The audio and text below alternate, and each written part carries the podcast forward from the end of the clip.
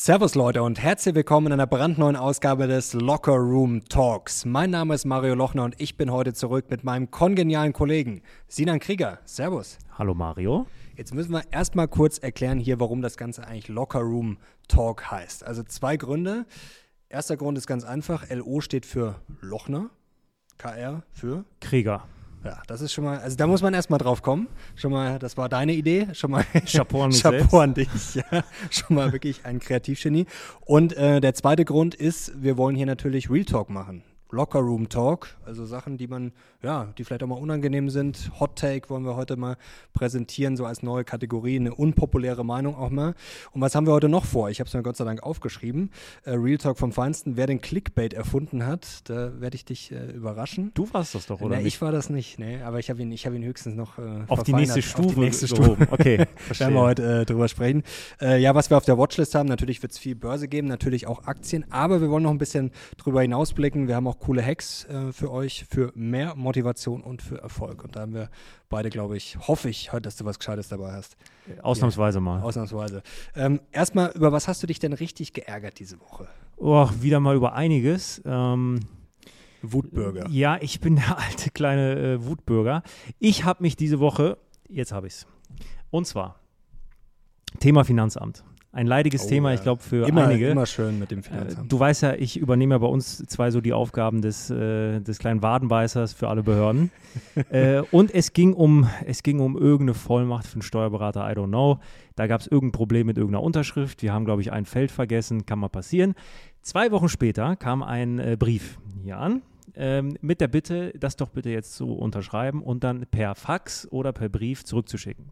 Problem 1, wir haben kein Faxgerät. Problem 2, ich hatte keinen Bock, das wieder per Brief zurückzuschicken äh, wollte dann dort anrufen beim Finanzamt. Und dann muss ich wirklich sagen, finde ich schon echt beachtlich, wenn man dort in der Warteschleife ist und einfach aufgelegt wird. Also fünfmal Mhm. nacheinander. Ich bin in der Warteschleife und das Gespräch ist einfach beendet. Die hatten einfach, glaube ich, keine Lust auf mich. Bist du, äh, du kennst auch die Story von dem einen, der, glaube ich, äh, wie, wie war das, der Beamte mal, war das in Schweden oder so, der, glaube ich, äh, im Homeoffice einfach äh, quasi nicht, äh, nicht zu Tisch war sehr lange. D- So, so, die Nummer. Ungefähr so. Ähm, okay, lange Rede, kurzer Sinn. Ich habe dann irgendwann ähm, doch eine Dame äh, ans Telefon bekommen, die sagte, Mhm. ja, ähm, ich habe eine eigene E-Mail-Adresse, Sie müssen mir das sofort schicken. Das ist dann aber nicht so eine E-Mail-Adresse, wie wir kennen, so mit Frau Müller xy.de. At finanzamt.de. Nee, es ist, es, sind, es ist ein ganz wirrer Zahlencodes mit irgendwelchen Körperschaften, 143, sonst was. Sie buchstabiert mir das. Ich denke mir schon, hm, schwierig. Ich schicke die Mail raus. Halbe Stunde später bekomme ich eine Nachricht von meinem Mail-Provider, Mail ging nicht raus. Wieso? Diese Mailadresse existiert nicht. Ich rufe die Frau wieder an. Sie sagt, nee, das ist die richtige, bitte nochmal schicken. Ich schicke es raus, wieder nicht. Ich rufe eine halbe Stunde wieder an. Beim dritten Mal ist der Dame aufgefallen, dass sie immer vergessen hat, mir einen Punkt noch mitzuteilen in dieser Mail. Lange Rede, kurzer Sinn, es hat mich vier Stunden meines Tages gekostet, eine Mail an das Finanzamt zu schicken. Vier Stunden. Vier Stunden. Ja, da kann man sich schon mal ärgern. Also ich habe auch diese Woche Post vom Finanzamt bekommen. Es ging um Umsatzsteuer, obwohl ich das schon längst mache. Ich wundere mich dann, wenn man eine Steuernummer hat, Steuer-ID, wie auch immer, ähm, dass die nicht mal das irgendwie hinkriegen, dass das nicht mal da verbunden ist. Also da kriegt man manchmal Angst. Weil man denkt ja, das Finanzamt weiß alles, aber anscheinend, sie wissen schon einiges, aber irgendwie auch nichts. Also das ist teilweise ein bisschen äh, verstörend. Naja, es ist der Running Gag hier. Es Äh, ist der Running Gag. belassen wir es dabei. Du könntest mich jetzt fragen, was mich diese Woche richtig geärgert hat. Das weißt du eigentlich schon. Sag's mir nochmal. Dass Argentinien gegen Saudi-Arabien verloren hat. Oder sagen wir besser nicht gewonnen hat. Denn das hat mir hier eine Wette gesprengt. Ich habe es dir ja neulich gezeigt. Ich habe hab mir mal wieder den Spaß gemacht. Hier, WM, denkst du dir, ist eig- eigentlich berechenbar so ein bisschen. War auch alles richtig. Hier, Ecuador hat gewonnen. Wer hat noch alles gewonnen? England hat gewonnen. Portugal hat gewonnen. Wie viele Brasilien. Tipps hattest du insgesamt? Eins, zwei, drei, vier, fünf, sechs, sieben, acht, glaube ich, oder? Zwei, vier, acht sind es, ja. Ja, schade Schokolade. Sieben richtig. Und Argentinien, dein Top-Favorit. Immer noch. Immer noch. Ich sag die Scheine aus. Kurz äh, zur deutschen Mannschaft. Wird das noch was? Äh, ich denke nicht. Ähm, Heute Abend, also wer es am Sonntag guckt, ähm, Endspiel Sonntagabend ist ja das. Spiel gegen Spanien. Also ich habe gar kein Gefühl, also eher ein schlechtes, aber ich, ich habe gar kein Gefühl, was das für ein Spiel wird. Also man kennt ja beide Mannschaften gut. Spanien kann ich aber trotzdem, auch wenn man die Spiele, ich weiß es nicht. Es wird. Ich werde es boykottieren. Ich glaube, sie werden. Willst du es boykottieren? Nein. Nein. schwieriges aber, Thema, schwieriges, schwieriges Thema. Thema. Aber ja, ich gucke auch, aber man guckt wenig. Also ich, ich kann jetzt nicht sagen, dass es mir egal ist, aber es ist das Deutschlandspiel hat man natürlich geguckt. Das ist aber auch wirklich das einzige Spiel, was ich ganz gesehen habe. Ja, Sonst guckt man halt ab und zu mal rein und man muss sagen, es ist meistens auch nicht kein gutes Niveau. Also ich habe bei der letzten WM aber auch schon wenig geguckt. Ja, das stimmt. Man pickt sich da die Rosinen aus und dann ab äh, Halbfinale, Viertelfinale schaut man dann. Also ja, so wird es bei mir bisschen, vermutlich sein, ja, aber sonst. Stimmt, Russland war auch schon gefühlt irgendwie nicht so. Das war nix. Ja, ja. Also jetzt kommen wir gleich mal zum Hot Take. Wir wollen jetzt hier nicht äh, zu viel äh, politisieren, aber mein Hot Take ist, dass es regen sich ja alle auf und sagen, oh, man darf das nicht unterstützen, man muss es boykottieren. Und ich finde eigentlich, dass diese WM Katar auf jeden Fall mehr schadet als nützt. Also die kriegen ja auf den Deckel, die kriegen ja Kritik. Die FIFA hm, hat sich ja auch durchaus zum Affen gemacht. Also ich finde nicht, dass man jetzt äh, Katar große Probleme bereitet, wenn man die WM guckt. Aber also ich, ich gibt es jemanden, der jetzt diese WM schaut und sich dabei denkt, ach, das ist aber Katar, die machen alles richtig, da fahre ich jetzt sofort hin. Und die FIFA finde ich auch, die finde ich echt klasse, die FIFA. Ich glaube nicht. Also vorab, wir reden hier natürlich sehr aus unserer deutschen Sicht. Ja, das und, ist klar. Und wir haben die deutsche Brille auf. Und ich glaube, dass kein Mensch in Deutschland jetzt irgendwie ein positives Bild von Katar hat. Das unterschreibe ich zu 100 Prozent. Ähm, und so wirklich gewinnen tut ja gerade keiner. Nee, also das die, stimmt natürlich der nicht. DFB verliert, Katar verliert, Gianni Infantino verliert, aber irgendwie verliert auch das öffentlich-rechtliche. Also keiner ist da jetzt irgendwie, wo man sagen kann, hey, der konnte da jetzt irgendwie Kapital rausschlagen. Ähm, wie es in anderen Ländern ist, weiß ich nicht. Ich glaube tendenziell ja, hast du recht. Äh, positiv die Stimmung gegenüber Katar, das wird es in den wenigsten Ländern sein. Wobei man natürlich auch sagen muss, das kommt jetzt immer mehr raus, so mit diesem, ja, mit diesem Protest und mit diesen politischen Themen, habe ich so langsam das Gefühl, dass sich Deutschland auch so ein bisschen isoliert, selbst in der europäischen Gemeinschaft. Also wenn sich ein Louis van Gaal ein bisschen kritisch dagegen äußert, wenn sich der Wales-Trainer, was glaube ich, Mhm. negativ äußert, Eden Hazard von Belgien, eigentlich alles Länder, die halt auch dasselbe nee. Demokratieverständnis wie wir haben, selbst die sagen, Leute, lass es doch jetzt mal gut sein, wir sind hier zum Fußballspielen und da sehe ich eher so in den nächsten Wochen eine kleine Gefahr. Ich finde es auch alles ein bisschen überzogen. Also man muss sich ja auch mal eine Frage stellen, wo war der Protest bei der Vergabe, nach der Vergabe, also ich habe diese Woche einen guten Kommentar gelesen in, im Zeitmagazin von Martenstein, der hat das äh, sehr gut auf den Punkt gebracht, also 1990 erst aus der SED auszutreten, das war dann auch nicht mehr so mutig, das war dann auch kein großes Zeichen mehr. Also jetzt ist es halt auch zu spät, also dass diese WM eine, in gewisser Weise eine Farce ist äh, und die FIFA natürlich auch eine höchst fragwürdige Organisation, beziehungsweise die ja, Praxis da schon lange auch äh, ja, voll kritisiert werden muss, ist klar. Und ich hätte die WM auch nicht nach Katar gegeben, aber trotzdem, es ist ja jetzt auch schon das Geld ausgegeben und wie du es richtig sagst, der ÖR äh, hat da richtig reingebuttert. Und das Geld ist ja schon geflossen. Also wenn ich jetzt die Spiele noch schaue, ich unterstütze Katar ja in dem Sinn nicht.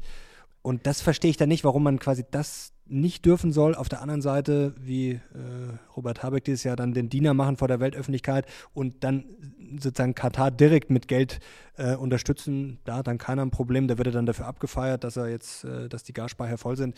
Also das ist dann auch wieder ähm, ja messen mit zweierlei Maß, finde ich.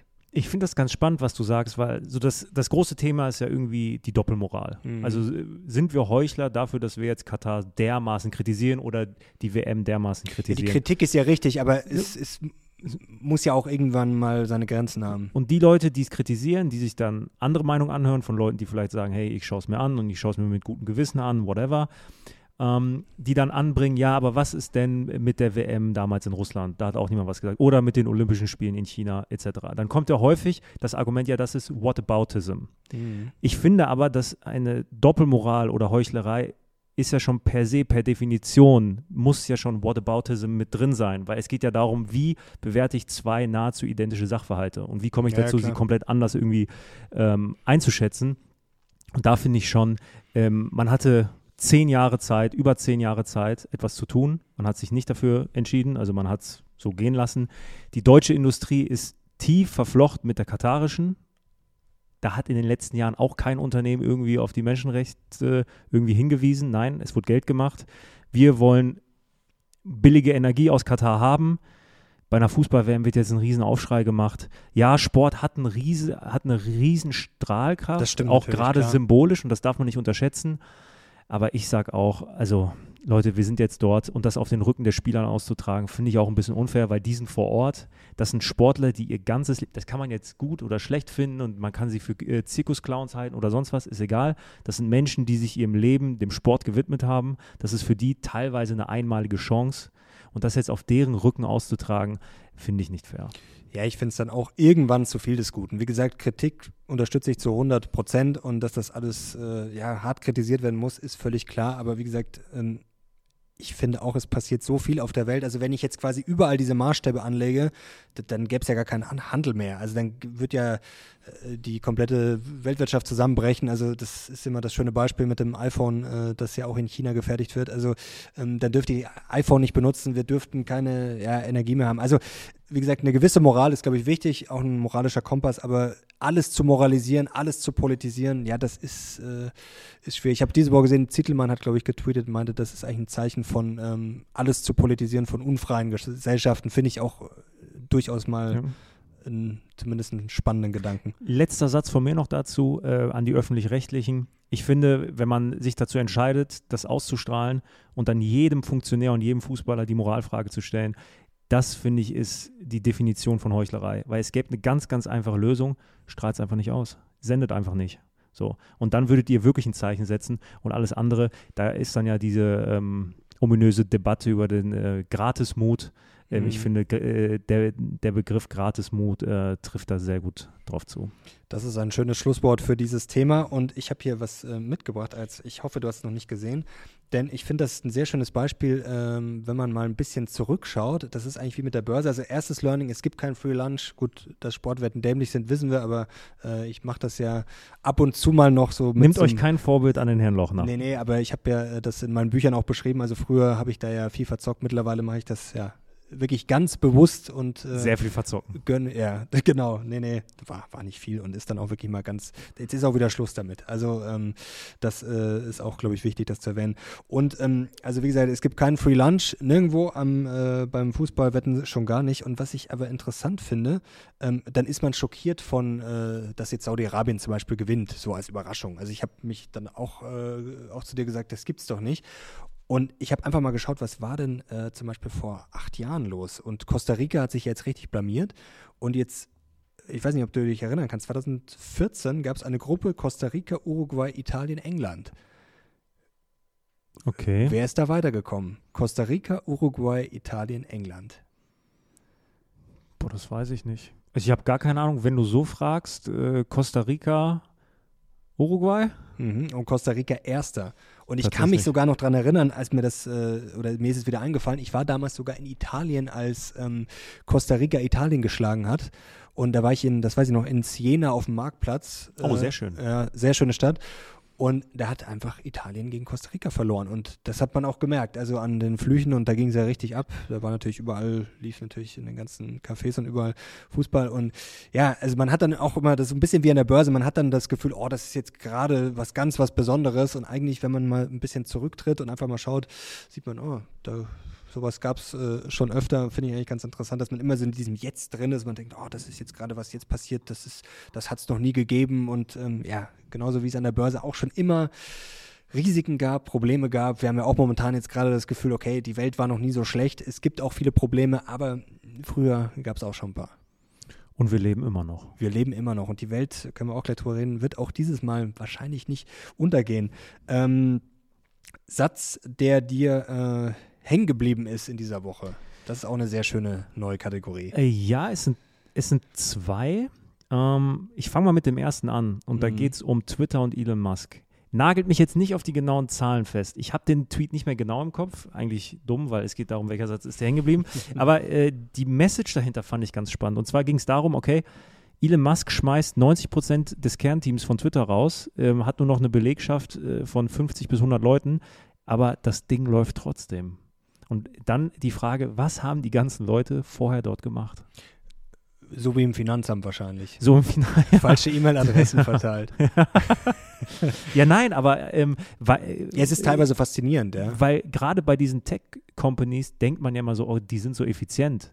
aber vielleicht ist das ein riesen Trugschluss. Und da müssen ja, also wir können jetzt viel darüber reden, okay, ist Twitter genauso stabil wie vorher, etc. Wissen wir nicht, wir können nicht ins Backend schauen, keine Ahnung. Und es wird vermutlich auch noch Probleme geben. Gab es aber schon immer mal zeitweise bei den Social Media Diensten. WhatsApp gefühlt einmal im Quartal ist es für einen Tag weg. Das stimmt, ja. Ähm, das würde ich jetzt auch nicht überinterpretieren, aber dass man so viele Leute rausschmeißen kann und so ein ja, komplexes Konstrukt läuft weiter aktuell noch, finde ich dann doch schon äh, fast schon beängstigend. Spannende Frage, müsste man sich mal genauer anschauen. Also ich würde jetzt mal die These aufstellen, dass jedes Konstrukt Unternehmen ab einer gewissen Größe nicht effizienter wird. Weil du hast ja, dann brauchst du irgendwelche Vorschriften, dann brauchst du irgendwelche Regeln, dann brauchst du Organigramme, ähm, dann hast du zig Meetings, also da, da, das wird ja alles automatisch träger. Also es ist wahrscheinlich sehr schwer, ein Unternehmen ab einer gewissen Größe irgendwie schneller zu kriegen. Das ist wahrscheinlich fast unmöglich. Und man sieht es ja auch beim Start. Also das ist ja auch Wahnsinn, wie lange das alles dauert, obwohl da unterm Strich wahrscheinlich gut sicherlich fehlen an gewissen Stellen dann doch Leute. Aber insgesamt kann man jetzt nicht sagen, dass unsere Verwaltung, Bürokratie gerade klein ist. Aber es wird wahrscheinlich ab einer gewissen Größe schwierig. Twitter generell interessant, ja viele hauen jetzt auf Musk drauf. Also so richtig läuft es nicht. Also mit seinem Bezahlmodell, das hat jetzt nicht so wirklich hingehauen. Äh, Trump begnadigt, der nicht mal wirklich zurück will so richtig. Warten wir mal. Äh, mal schauen, ob es noch kommt. Aber war jetzt nicht der PR-Coup, der es hätte werden können. Also allein schon, dass er nicht gleich nach zwei Stunden twittert, hier bin ich wieder. Ähm, ich weiß nicht, was sich Elon da erhofft hat, aber wäre natürlich für ihn vielleicht besserer, besser dankbarer gewesen.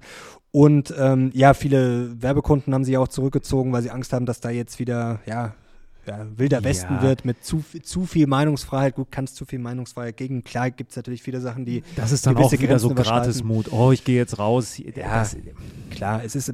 Aber es läuft, um es auf den Punkt zu bringen, es läuft gerade nicht rund bei Twitter. Also der, das nicht.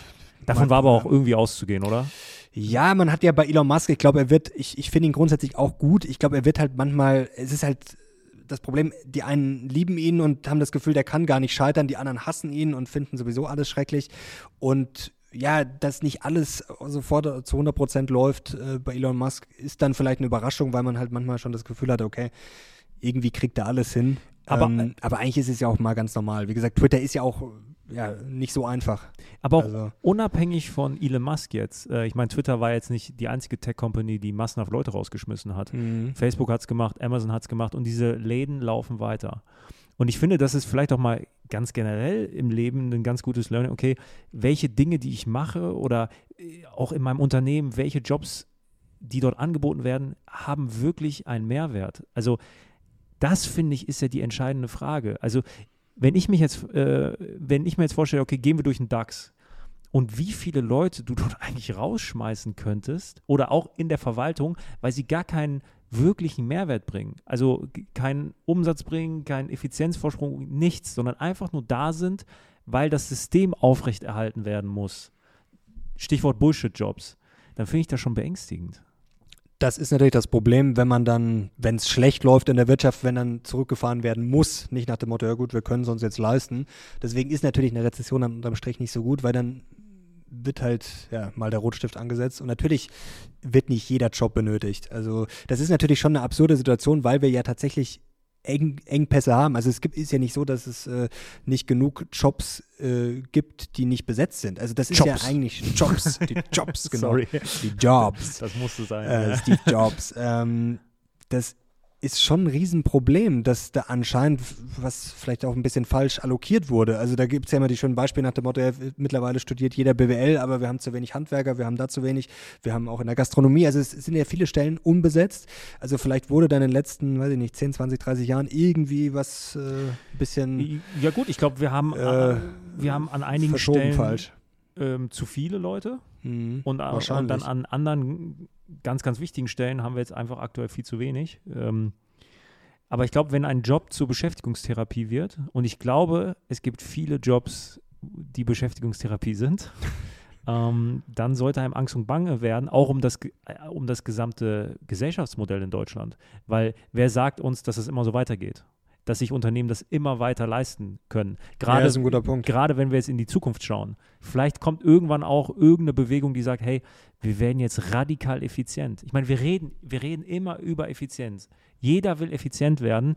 Die wenigsten sind es vermutlich, Weil wir sehen ja auch, schau mal deine Situation jetzt, ohne jetzt schlecht über alte Arbeitgeber oder sonst was zu reden. Früher waren wir in einem großen Medienkonzern. So, jetzt sitzen wir hier. Wir sind zu dritt. Wir zwei und Tim. So, hat sich die Qualität der Videos verschlechtert? Nee, das ist oft so. Also oft sind sogar ja, kleinere Teams, direkte Wege, wie auch immer, sind im Zweifel sogar ein Vorteil. Also Klar, so. das ist ein gutes Beispiel. Da fällt mir ein, ich muss meinen Kleiderschrank mal ausmisten. Tatsächlich ist das Prinzip, glaube ich, auch fürs Privatleben, das ist vorher schon angedeutet, auch gut. Also ich muss sagen, ich, wenn alles äh, ja, lean, clean ist, wenn man auch zu Hause, also ich fühle mich da viel wohler, wenn, wenn eine Wohnung nicht so vollgestellt ist, wenn ein Kleiderschrank nicht, weiß ich nicht, 500 Klamotten drin sind, die man eh nie anzieht, also wenn das alles schön, äh, ja, schlank ist. Also ich muss sagen, mich, das ist auch fast teilweise eine psychische, psychische Belastung, wenn man zu viel hat. Also mich macht das wahnsinnig. Zielvorgabe Comicfigur jeden Tag dasselbe an. Ja. es ist nicht verkehrt. Wie ich, Mark Zuckerberg, ja. Der hat das ja mal gesagt, weil, weil er keine Brain Capacity dafür aufbringen möchte, was er anzieht, zieht er einfach mal dasselbe an. Ja, ich finde das auch nicht, auch nicht verkehrt. Sein Outfit gefällt mir jetzt nicht so gut, aber manchmal fragen die Leute auch, was hast du denn für einen Tick hier mit, ich, ich habe gefühlt auch mal drei, vier Klamotten, die hängen halt hier. Also ich könnte natürlich zig andere anziehen, aber ich habe jetzt auch keine Lust hier, weiß ich nicht, hier, weiß ich nicht, noch ein Zimmer an, anzumieten, um da noch einen Kleiderschrank zu bauen. Also man hat halt dann ja, seine Phasen und dann irgendwann, wenn man es nicht mehr sehen kann oder wenn man halt was Neues will, dann kauft man halt mal wieder zwei, drei neue Sachen, aber ich ja, ich, ich, muss mich jetzt nicht für jedes Video anders, anders kostümieren. Einmal rot, einmal grün, einmal blau. Kommen wir von deinem Kleiderschrank äh, zu deinem Depot. Thema Ausmisten. Thema Ausmisten. Ich glaube, ja. da muss man auch mal durch, oder? Ja, ich habe es ja jetzt ähm, im Briefing äh, quasi gezeigt. Also ich habe jetzt erst angefangen mit diesem Prozess. Also dann, das geht jetzt ja auch nicht immer eine Aktie in einer halben Stunde dann mal zu analysieren, sondern das ist jetzt erstmal nur ein erster Eindruck also bei Amazon zum Beispiel bin ich langfristig echt kritisch. Ähm, vielleicht ist das auch persönliches Empfinden. Ich glaube, das ist auch mal so eine Gefahr. Apple ist halt einfach ein Unternehmen, das mag man, da nutzt man das Produkt gerne.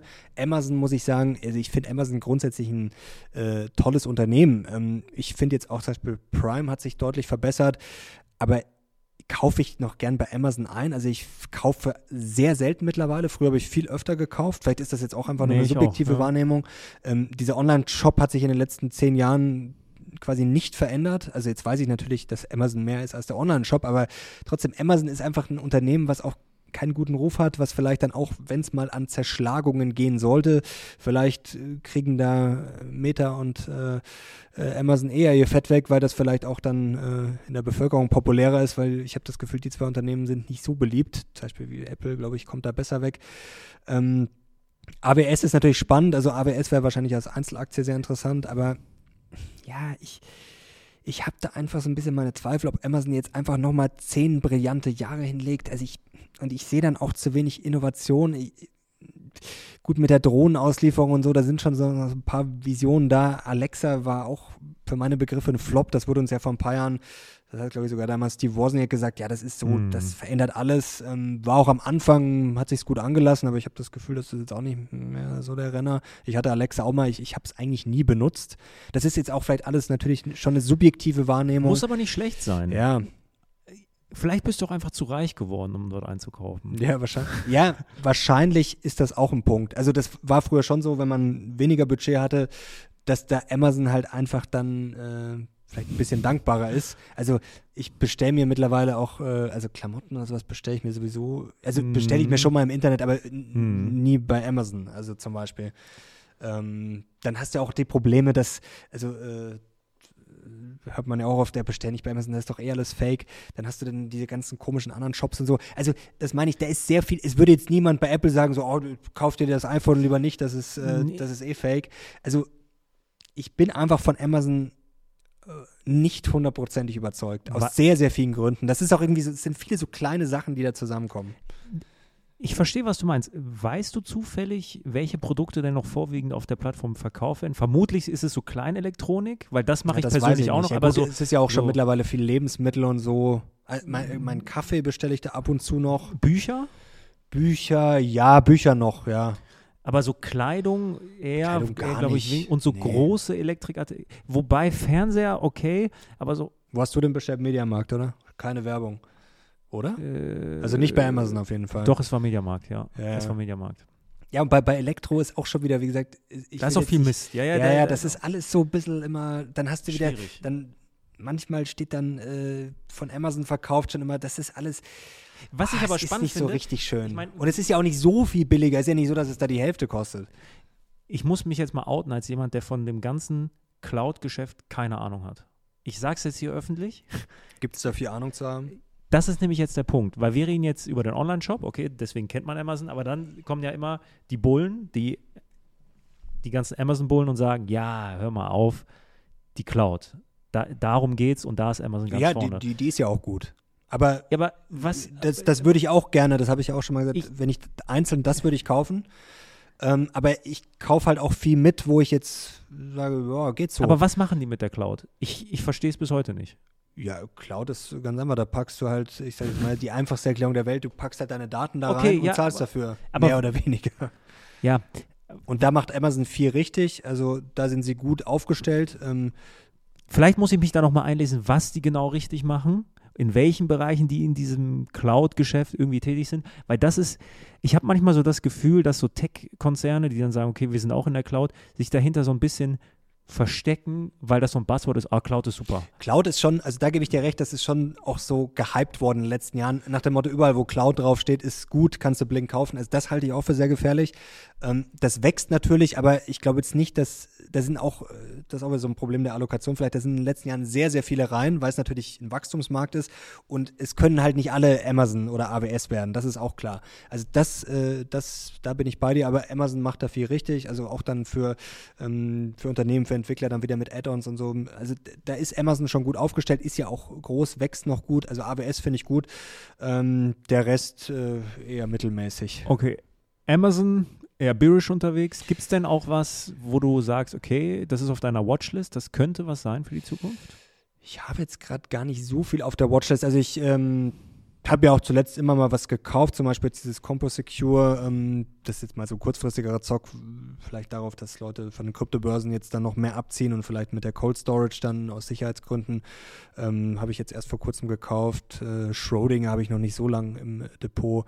Ja, auch natürlich äh, sehr riskant. Wichtig, keine Anlageberatung, also alles, was ihr jetzt aus diesem Video ableitet äh, für eigene Entscheidungen. Ihr trefft eure eigenen Entscheidungen. Wir haften für nichts, muss man leider immer wieder Mr. dazu minus sagen. 90 Prozent Was- sitzt ja. Genau. Hier, was war, Fiverr war das. Fiverr, oder? ja. Ich habe lustigerweise, seit wir darüber gesprochen haben, ich kriege ständig Fiverr-Werbungen auf YouTube. Ja, siehst du mal, die machen so viel richtig. Die kommen nochmal. Ja, oder, Meine oder wir Karteileiche werden im- hier härter abgehört denn je. Ja, ja, ja. Wahrscheinlich.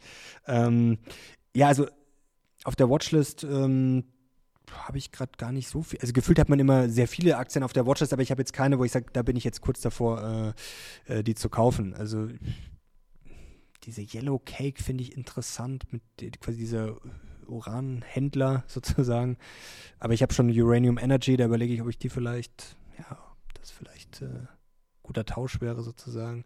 Ähm, tatsächlich, worüber ich schon lange nachgedacht habe, wenn Amazon aus dem Depot fliegen sollte, was ich nicht jetzt mache, weil ich glaube schon, dass sich der Kurs wieder erholen wird. Also so schlecht sehe ich Amazon jetzt auch wieder nicht. Ähm, Amazon gegen Alphabet zu tauschen, das ist eigentlich so eine Idee, die ich schon lange habe, habe ich aber noch nicht umgesetzt. Spannend, ja. Ja. Finde ich gut. Ich habe was auf der Watchlist. Stimmt, hätte ich die jetzt fragen sollen. Und was denn?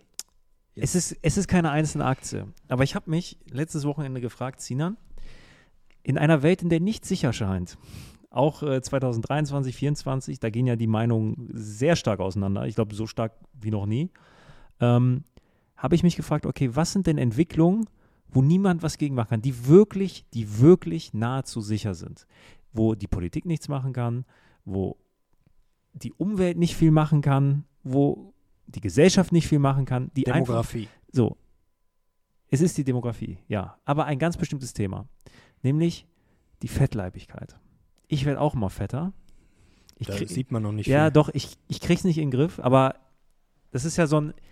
Da kommen wir auch noch gleich zu was Spannendem, aber das passt auch gut zum Thema. Es ist ja quasi sicher, dass auf diesem Planeten immer mehr Menschen fetter werden. Aber warum? Weil es ihnen einfach besser geht, und sie mehr essen? Es Ja. geht uns zu gut.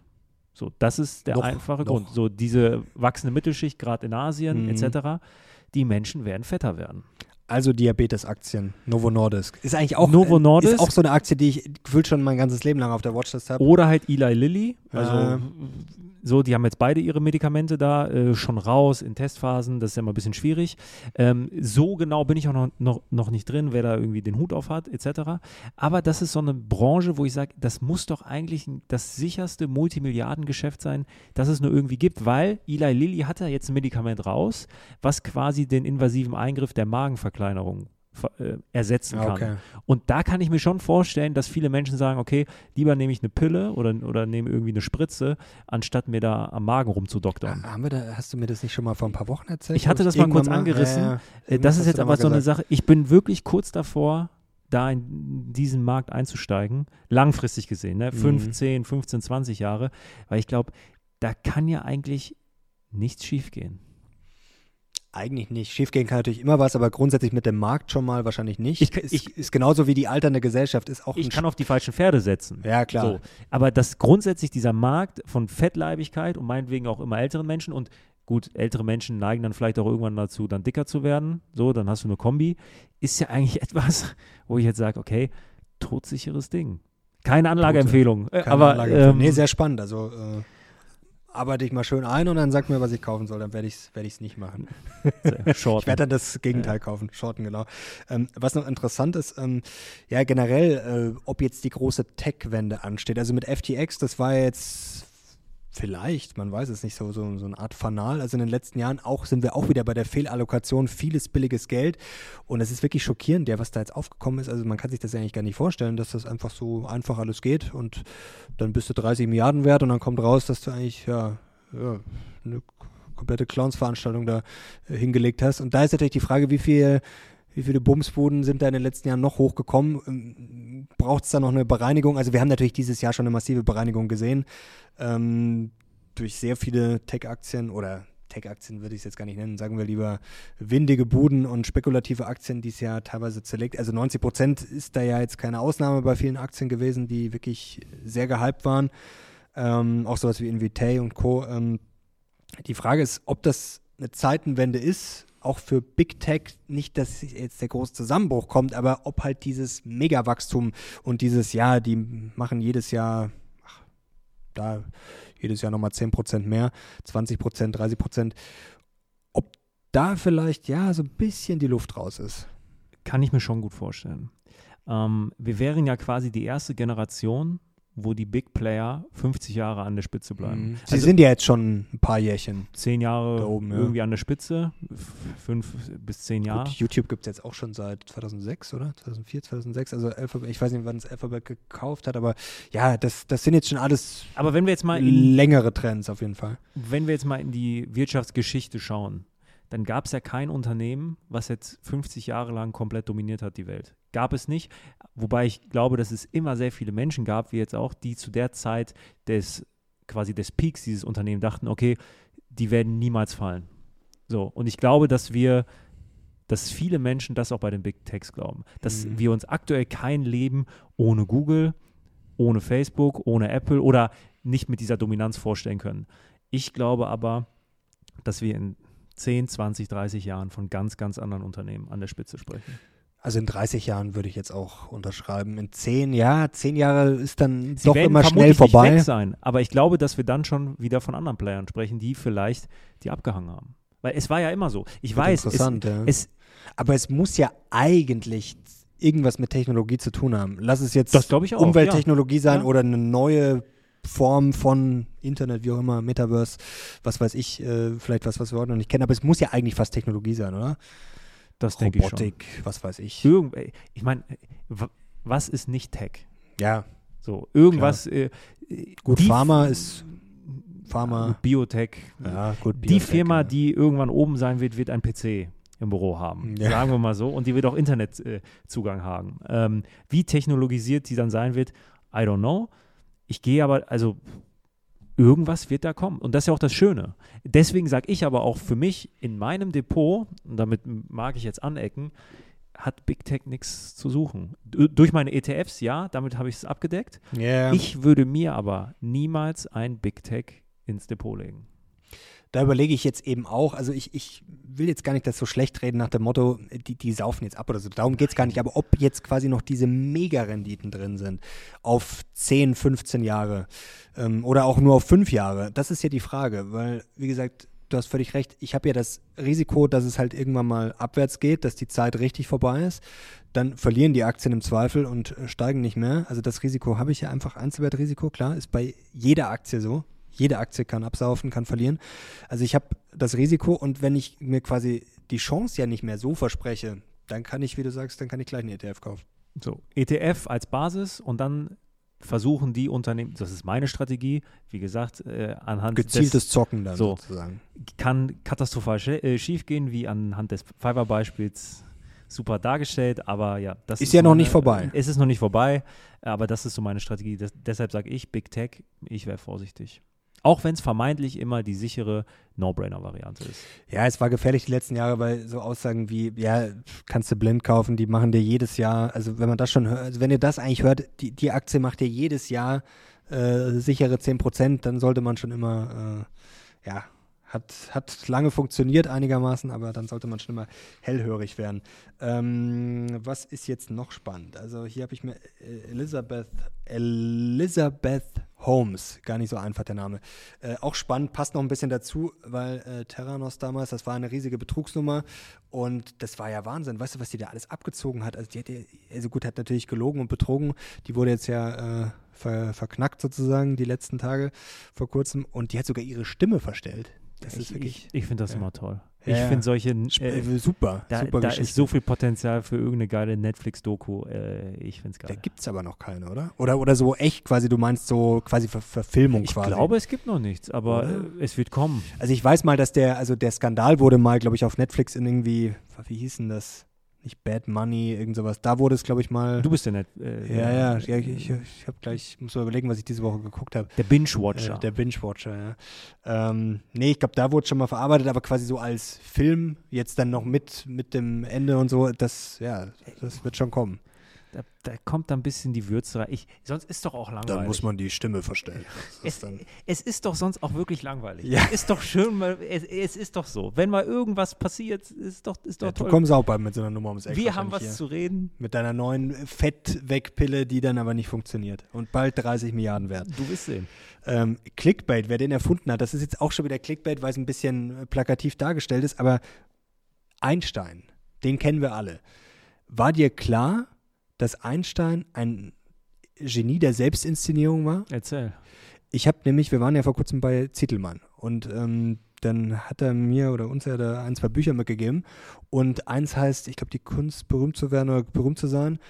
Und ich muss sagen, äh, da habe ich mir erstmal nicht so viel davon versprochen, weil ich mir gedacht, okay, sonst schreibt der Zittelmann ja eher so diese klassischen Sachen dann mit, äh, also diese Erfolgsbücher und ähm, er hat ja schon viele äh, Themen bearbeitet und da habe ich mir gedacht, okay, das ja, muss das jetzt auch noch sein. Das, das, das, äh, da habe ich jetzt mit ihm nicht so sofort in Verbindung gebracht, ist aber sehr gut, das Buch, und da beschreibt er quasi berühmte Persönlichkeiten. Und ich dachte auch vielleicht eher so aktuelle, aber da war zum Beispiel Einstein drin. Das war das erste Kapitel, habe ich echt gerne gelesen. Also ich habe das Buch jetzt noch nicht ganz durch. Ähm, und das war mir nicht klar, dass Einstein quasi sich selber als Genie inszeniert hat. Also zum Beispiel dieses Bild, wo er die Zunge rausstreckt, das kennt man ja. Das hat er quasi auch ja, inszeniert. Also der war da richtig, äh, ähm, er hat darauf aus, was heißt berühmt zu werden, aber er sich als Einstein, wie wir ihn heute kennen, zu inszenieren, ähm, hat da auch durchaus die, die Presse gesucht, hat sich auch äh, Mhm. äh, gestylt, so dieses Zottel, quasi auch dieses, dass er aussieht wie so ein typischer Wissenschaftler, das war quasi auch äh, ja, Absicht, Berechnung. Vermarktung, äh, besser gesagt, Berechnung klingt jetzt so negativ. Er hat sich halt einfach inszeniert. Also, ähm, Können wir also sagen, dass wenn Albert Einstein heute einen YouTube-Kanal hätte, Ja, dann würde er die es Zunge genauso, rausstrecken. Ja, genau, genauso wie du machen. genauso, nee, aber er würde zumindest ausdrucksstarke Bilder machen wahrscheinlich. Thumbnails und sehr harsche Zeit. Sowas wie ihre Zunge rausstrecken und sowas würde ich ja, äh, mache ich ja nicht. Also das ist ja alles. Warten wir mal ab. Äh, Ja, mal schauen. So Leute, vielleicht ist es aufgefallen, wir mussten jetzt einen Schnitt machen. Und warum? Weil der gute Herr, wie immer, mich hier in den Wahnsinn treibt und den Laptop nicht einsteckt, das MacBook hier, mit dem wir den Ton aufnehmen. Und ja, wir haben auch schon mal, wir haben auch schon Videos aufgenommen äh, per, per Teams, per Skype, wo dann, ich schaue dann die ganze Zeit nur auf den Akku, ist dann 8% und denke mir, okay, äh, jetzt noch ein, zwei Fragen. Und was wäre, wenn du einfach jetzt finito aus, ist dann das ganze Video weg. Lässt mich kalt, ja, deine Kritik. Lässt, lässt, lässt ihn völlig kalt. Er ist ja völlig entspannt. Sag mir, entspann dich mal. Ja. Aber Schimmel. jetzt hast du mal hier die, die, die Quittung dafür bekommen. Hier können wir den Scheiß ja, wieder. Ich, ich, schau mal. Ja, sieht gut aus. Sieht gut aus, oder? Jetzt können wir weitermachen.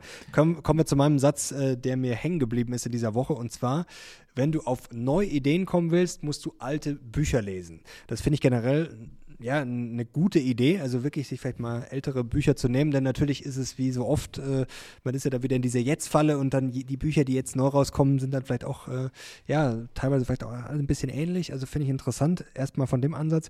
Und ich muss an Bernecker denken, denn ähm, der ist ja auch alt erfahren und der hat ja wirklich in der größten Krise ähm, zumindest als die Krise ja, sehr präsent war und wir alle nur uns gefragt haben, okay, reicht das Gas, schaffen wir das, Blackout. Und wie schlimm wird's? Und die komplette Wirtschaftskrise ähm, so vor, wann war das, so vor drei, vier Monaten, da war ja wirklich Weltuntergangsstimmung gerade in Deutschland.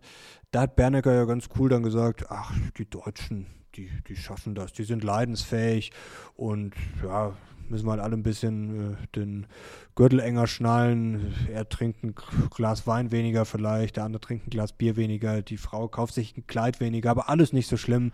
Und BASF damals in den 70er Jahren und, und die Ölkrise und so, die haben halt dann auch umgestellt und alles nicht so wild und ja.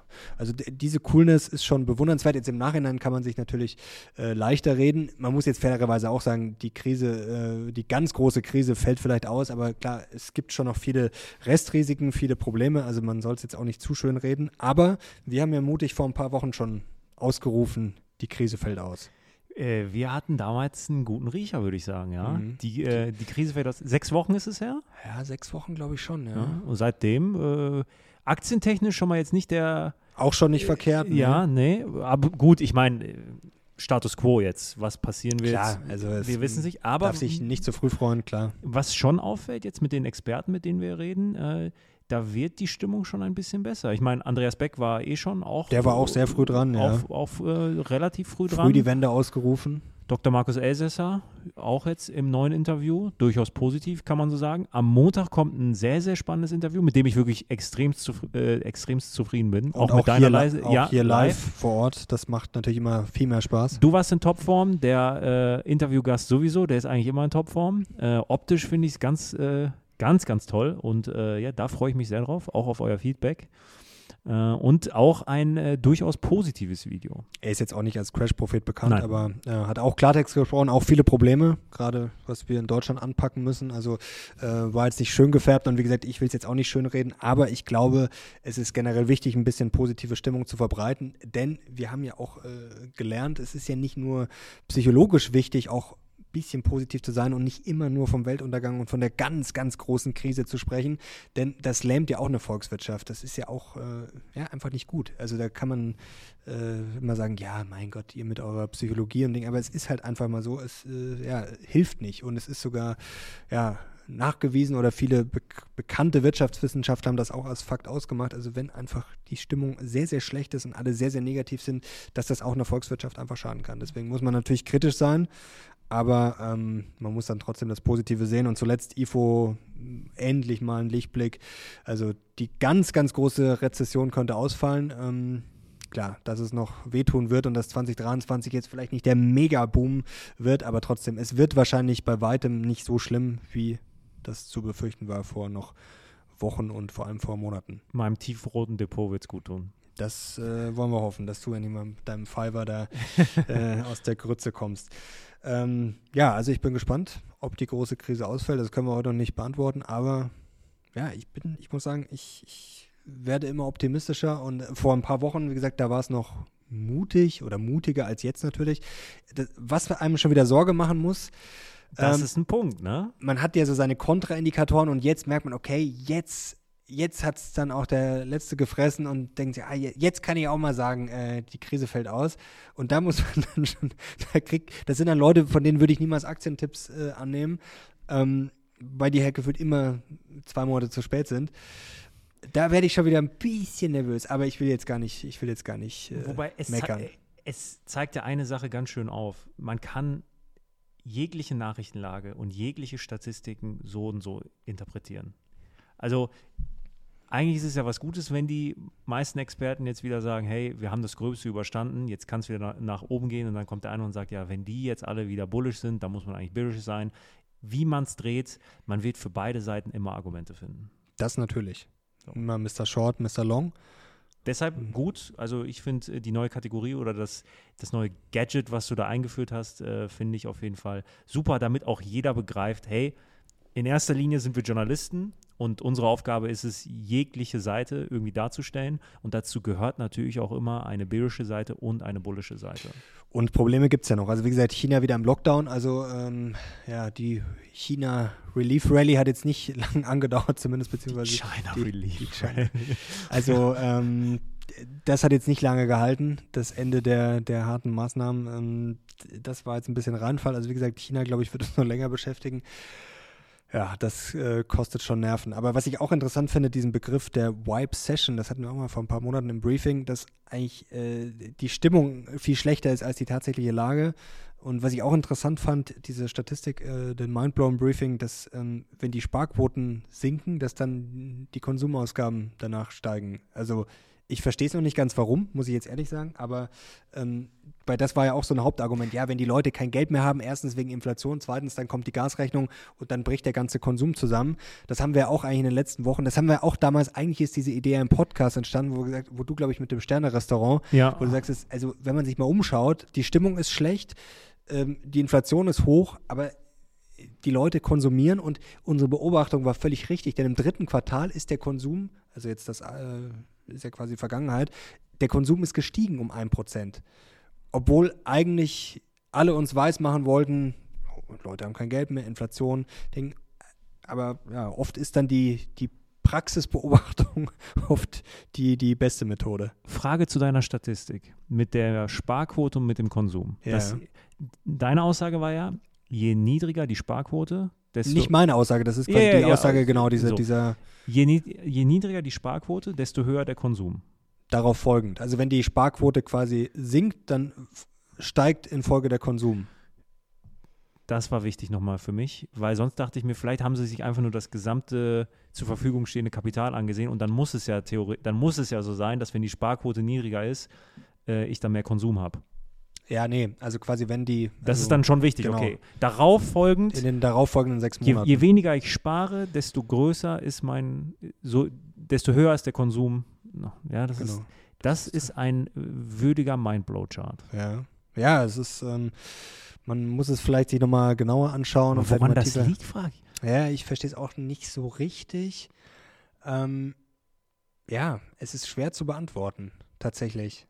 Darüber Aber- sollten wir nochmal. Da ja, das, das müssen wir uns auf jeden ja, Fall nochmal genauer anschauen. Das ist auch was, was wir ja machen wollen, dass wir nicht sagen, ja, okay, wir kotzen das aus und dann vergessen wir es, sondern dass man sich sowas auch dann äh, nochmal anschaut und ähm, da tiefer reingeht. Also das ist, glaube ich, Ich meine, äh, diejenigen, die bis hierhin sich das immer noch anhören und anschauen, die sind wahrscheinlich so tief drin im Game, vielleicht weiß es da einer. Also wenn es Ja, einer genau. weiß von euch, schreibt es gerne in, in die Kommentare, dann sind äh, wir zwei Dummen auch ein bisschen Aber schlauer. das ist ja auch gut, wenn man im, im Podcast diesen Talk mache ich auch gerne, weil da entstehen dann ja auch neue Ideen, wenn man dann, gut, jetzt haben wir noch nicht die finale geniale Lösung, aber wie gesagt, das mit der Krise ist ja eigentlich, weil du ins Stern, was war das? Du wolltest mit der Freundin ins Stern. ich wollte einmal ein Sternrestaurant mit meiner Freundin zu ihrem äh, Ehrentag und ich habe nichts bekommen. Also ich muss sagen, ich war spät dran. Ja, ich habe versucht, drei Wochen später, genau drei Wochen äh, vor Geburtstag, wollte ich einen Tisch reservieren und habe, das ist nicht gelogen, in sämtlichen Sternrestaurants in München angerufen.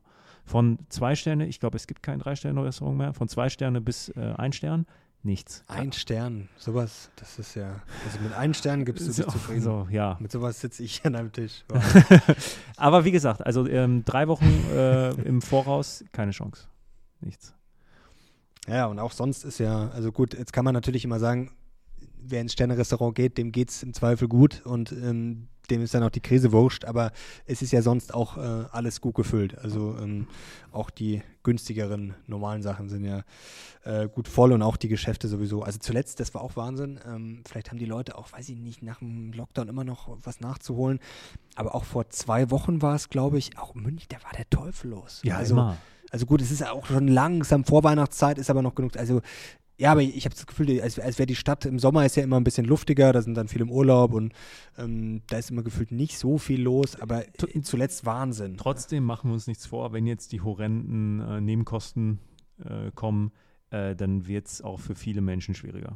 Ja, auf jeden Fall. Also das, da gibt es viele ja, sehr schlimme Geschichten und ähm, äh, das wollen wir jetzt auch gar nicht schönreden. Wie gesagt, wir reden in erster Linie immer Börse. Das ist ja quasi, was uns dann äh, interessiert und auch die Zuschauer. Und wie gesagt, klar, dass es da viele Probleme gibt und dass das äh, viele schlimme Schicksale gibt, klar. Also das äh, soll nicht irgendwie verharmlost werden. Ähm, jetzt wollen wir noch zum Nugget kommen. Bisschen Produktivität steigern, mehr Richtig. Motivation, Erfolg. Ich habe was Interessantes gelesen und zwar von einem gewissen Brian Johnson. Ich kannte den nicht, das war ein Twitter-Thread und der hat angeblich demnach ähm, ja, seine Company an PayPal verkauft im Jahr 2013 für 800 Millionen, steht jetzt hier. Ist jetzt auch wurscht. Auf jeden Fall geht es darum, dass der sich verschrieben hat, jünger zu werden, nicht zu altern. Und oh nicht, nicht, nur nicht zu altern. Ja, ich finde es, äh, es ist natürlich ein bisschen übertrieben und ich muss sagen, mich nervt das auch immer, dieses äh, Hyperoptimieren. Und ich, ich Trinkt denk, der Kinderblut?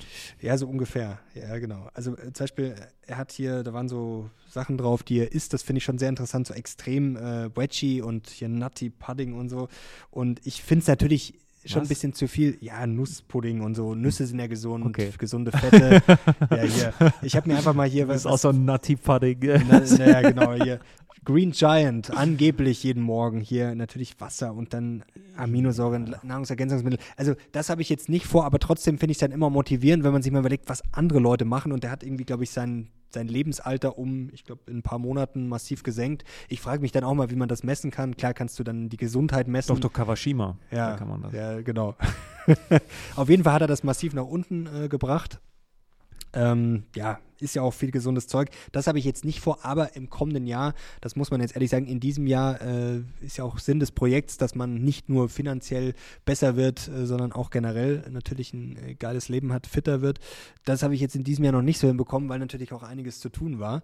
Ähm, ich finde, ich frage mich dann auch immer, ob Leute, die wirklich erfolgreich sind, zum Beispiel jetzt auch wie ein Elon Musk, ob der jeden Tag, äh, weiß ich nicht, sein Meal Prep macht, meditiert, joggen geht, wahrscheinlich im Zweifel eher nicht, weil ich finde es immer lustig, diese Erfolgstipps und was manche Leute angeblich jeden Tag erst auf 4 Uhr aufstehen, dann erstmal zum ersten Mal ins Gym, dann Meal Prep, dann Journaling, dann meditieren, dann noch hier äh, jeden Tag zwei Stunden lesen und äh, 500 Bücher im Jahr. Also ich frage mich schon mal, also ich kann mir das einfach nicht vorstellen. Ähm, ich ich finde es erstmal. Jeden Tag und vor allem 50 verschiedene Sachen. Ich finde es grundsätzlich toll, wenn Menschen sich gesund ernähren Natürlich, und, und, und, ein gesundes Leben führen. Deshalb ist ja viel, was er sagt, viel Gemüse, bla bla, Smoothies trinken, ist ja super. Für mich wird es problematisch, wenn es dogmatisch wird.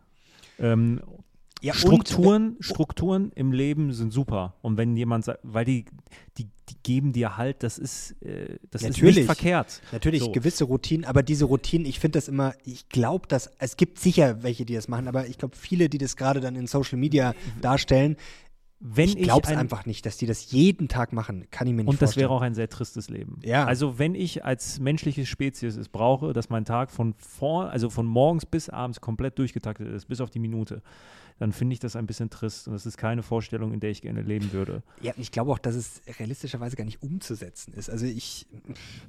Was man natürlich sagen muss, bei, bei so einem Elon Musk, der profitiert natürlich von seinem unglaublichen Reichtum, der kann sich einen Koch leisten, der kann, der kann alle Aufgaben, wofür ein normaler Klar. Mensch viel Zeit aufbringt, kann der outsourcen. Ah, meditiert dann Elon Musk? Wobei ich will jetzt meditieren ja. gar nicht schlecht reden, weil das äh, ich, ich äh, glaub, ist auch bei mir zu kurz gekommen. Das ist schon äh, auf jeden Fall hilfreich. Ich habe da mal wirklich mit jemandem gesprochen, der da wirklich das seit 30 Jahren macht. Und der sagt, mhm. ähm, dass die Vorstellung vieler Menschen vom, zum Thema Meditieren komplett falsch ist. Man kann auch anders meditieren als im Schneidersitz oder irgendwo. Es gibt Menschen, die meditieren beim Joggen, beim, beim Spazierengehen, im Gym, sonst was. Man, man muss das viel breiter fassen. Ähm, und es ist nicht, es ist einfach das Thema Achtsamkeit. So, darüber können wir jetzt noch 13 Stunden reden, will ich nicht. Aber jeder kann meditieren, in seinem Alltag integrieren und äh, nicht nur auf einer Yogamatte und äh, zwei Stunden nichts sagen. Also ich kann mir schon vorstellen, dass gerade äh, erfolgreiche Menschen für sich einfach Techniken sich angeeignet haben, die dann quasi meditieren sind, die sie gar nicht selbst so bezeichnen würden. Aber ich glaube, so dass das bewusste Leben ähm, ist schon ein ganz, ganz wichtiger ähm, Aspekt für ein erfolgreiches Leben. Ja. Auf jeden Fall. Und da ist äh, massives Verbesserungspotenzial. Also es fängt ja schon damit an, es sind ja auch die einfachsten Sachen, die man äh, vielleicht vernachlässigt. Als Beispiel, ich zwinge mich wirklich jeden Morgen erstmal viel Wasser zu trinken dem Aufstehen. Ähm, das klingt jetzt total banal und ist jetzt auch nichts Schwieriges, aber trotzdem, es gibt Leute, die trinken einfach viel zu wenig. Also da fängt schon an. Also wie gesagt, es fängt mit sehr einfachen Sachen an und ich glaube, man kann auch leicht optimieren, was hat er hier alles. Zimt ist gesund, ja, hier Wasser und äh, Aminosäuren und Morning Pills, Olivenöl. Also ich glaube, man kann da relativ einfach, es muss halt immer, wie du sagst, es muss halt normal sein, irgendwie natürlich. Ähm, alles andere ist Spinnerei, aber es ist massives Verbesserungspotenzial bei mir auf jeden Fall. Und es ist jetzt auch nichts. Bei dir auch, du hast auch gesagt, du wirst immer fetter. Das stimmt. Und, Obwohl du im Gegensatz zu mir in Topform bist. Ein Hemdchen. Nein, es ist, mein Gott, eigentlich ist es doch so einfach. Isst verdammt nochmal unverarbeitete Lebensmittel, macht Sport, geht schlafen und gut ist. Eigentlich so. Und schlafen. Schlafen wolltest Punkt. du doch optimieren, ja, oder? Und nicht? da habe ich jetzt eine Hiobsbotschaft für dich. Und das meine ich ernst. Ich werde zu morgendlichen Terminen nicht mehr erscheinen weil ich mir den Wecker nicht mehr stelle. Das heißt, und das wann, meine ich wann wachst du auf um 12? Ähm, ich habe das die letzten Tage gemacht und ja. ich stehe zwischen 8.30 Uhr und 9 Uhr auf. Okay. Ja, also ich, also ich schlafe normal, wenn ich jetzt ausschlafe, bei mir ist 8 so. So. Ich habe das geguckt, also ich gehe eigentlich meistens immer so um 12 Uhr ins Bett und ich schlafe 8,5 bis 9 Stunden durch. Ich habe einen sehr guten Schlaf, glücklicherweise. Mhm. Und wenn ich dann aufwache, dann bin ich auch fit und gut ist. Und ich möchte das beibehalten und mir keinen Wecker mehr stellen. Ja, finde ich ähm, gut. Wenn jetzt irgendwann ein ganz wichtiger Termin ist oder so, dann werde ich das natürlich machen. Aber ich finde, das ist ja auch eine Freiheit, die man dann hat, wenn man selbstständig ist. Und ich habe mir da jetzt echt Gedanken drüber gemacht und ich werde das jetzt durchziehen. Ich stelle mir jetzt einfach keinen Wecker mehr. Ähm, einfach aus dem Grund, weil ich da auch einiges zu gelesen habe. Und zwar war das in dem letzten Joe Rogan Podcast. Da war ein mhm. Schlafexperte dabei. Ich habe seinen Namen nicht mehr parat, aber es war wirklich ein tolles Gespräch. Äh, wirklich ein super Experte, der seit Jahrzehnten äh, irgendwie da forscht. Der auch gesagt hat, es gibt zwar viele Menschen, die behaupten, da sind wir wieder dabei, denen reichen sechs Stunden Schlaf, fünf Stunden Schlaf etc. Schlafen kannst du, wenn du tot bist. So nämlich, reiß dich mal genau. am Riemen. So, die Studienlage sagt aber ganz klar, dass nicht mal ein Prozent der Menschen dauerhaft überleben können, wenn sie nur fünf Stunden ähm, in der Nacht schlafen. Und dass du, wenn du unter sechs Stunden schläfst, erhebliche Leistungseinbußen hast. Mhm. Sofort. Also irgendwie körperliche ähm, Beeinträchtigung sportlich liegt bei 30 Prozent. Äh, ja, und das, das ist dann schon immens. Hast das du dieses Buch gelesen? Ich glaube, ich glaube, es heißt Why We Sleep, dieses ganz bekannte, mhm. warum wir schlafen. Ich, ja, auf jeden Fall. Ähm, ich bringe es beim nächsten Mal mit. Gerne, gerne. Ähm, auf jeden sehr Fall. Sehr gut. Ähm, ich, ich will da nicht mitmachen. Der Schlaf ist mir wichtig und ähm, ab jetzt frühestens um elf äh, werde ich hier erscheinen. Ja, reicht mir auch. Also ich schlafe mittlerweile auch gerne aus. Ähm, ich stehe schon auch oft um, ja, ist jetzt nicht extrem früh, aber ich stehe schon regelmäßig um sieben auf. Ich wache jetzt auch nicht immer gleich auf, aber ich finde das auch sehr gut, wenn man einfach natürlich aufwacht. Also das ist wirklich schon was Angenehmes. Und dann hat man auch äh, finde ich auch, ja, wie du sagst, den Eindruck, dass man dann einfach fit ist. Also das fühlt sich einfach normal an, natürlich an und, und ich auch gut an. Ich glaube auch, dass dieses Frühaufstehen, so der frühe Vogel fängt den Wurm. Morgenstund hat Gold im Mund. Dass all diese Glaubenssätze, das ist auch schon wieder was Deutsches glaube ich. Weil, das wäre mal interessant, wie, wie viel äh, auf der Welt geschlafen wird. Also ich habe ja eine türkische Familie. So, dem musst du jetzt nicht mit einem morgendlichen Termin um 6 Uhr kommen. Wenn wir in Spanien sind, da beginnt das Leben, glaube ich, so ein, zwei Stunden später, habe ich manchmal das Gefühl. Es ist ja auch es total auch idiotisch bei den, ja, ja, klar. Äh, gut, das ist natürlich dann auch wieder vielleicht ein bisschen Klima und so, weil du halt dann abends, ja. wenn es kühler ist, auch äh, dann immer noch, es wird kühler, aber es ist dann immer noch schön, schön angenehm, klar. Ähm, da macht das Leben schon mehr Spaß abends äh, im Süden, als jetzt vielleicht bei uns im Dezember. Ja, das stimmt. äh, aber was ich noch sagen wollte, es ist ja eigentlich auch idiotisch, dass die Schule so früh anfängt, denn für Kinder ist das ja auch äh, nicht sinnvoll. Also da glaube ich, gibt es ja auch genug Studien dazu, äh, dass es zu jeder Studie gibt es noch eine Gegenstudie. Ja, klar. Ähm, aber ich glaube ja. Ähm, Für die Entwicklung und so, dass es da auch im Zweifel äh, wahrscheinlich kein großer Nachteil wäre, wenn die Schule erst um 9 oder 10 anfängt. Ich meine, ich, ich, hätte damals als in meiner Schulphase hätte ich auch um 10 Uhr keinen Bock auf Schule gehabt. Aber jetzt mal ganz ehrlich, diese Stunden da um kurz vor 8, die losging, Horror. Das war früher schon ein schlimmes Leben, Schule. So, ich fand das auch früher, ich war auch immer müde. Also wenn ich nach Hause gekommen bin, ich habe erst immer mal gepennt meistens. Ich auch. Ich Ja. habe immer Mittagsschlaf gehalten. Ja, ja, aber so- gerne auch mal so zwei Stunden. also manchmal war es auch kürzer, aber das war echt, ich war immer ich war komplett, ja, das war, dagegen ist das Leben heute. Also alle, die noch in der Schule sein sollten. Ihr seid also große Versager. Ihr seid große, große Helden eher. Und äh, das Leben wird besser, ich kann es euch versprechen. Also schlechter kann's, also Schulzeit damals so, weiß ich nicht, Pubertät mit 14, also das war schon 12, 13, 14, war schon anstrengend damals.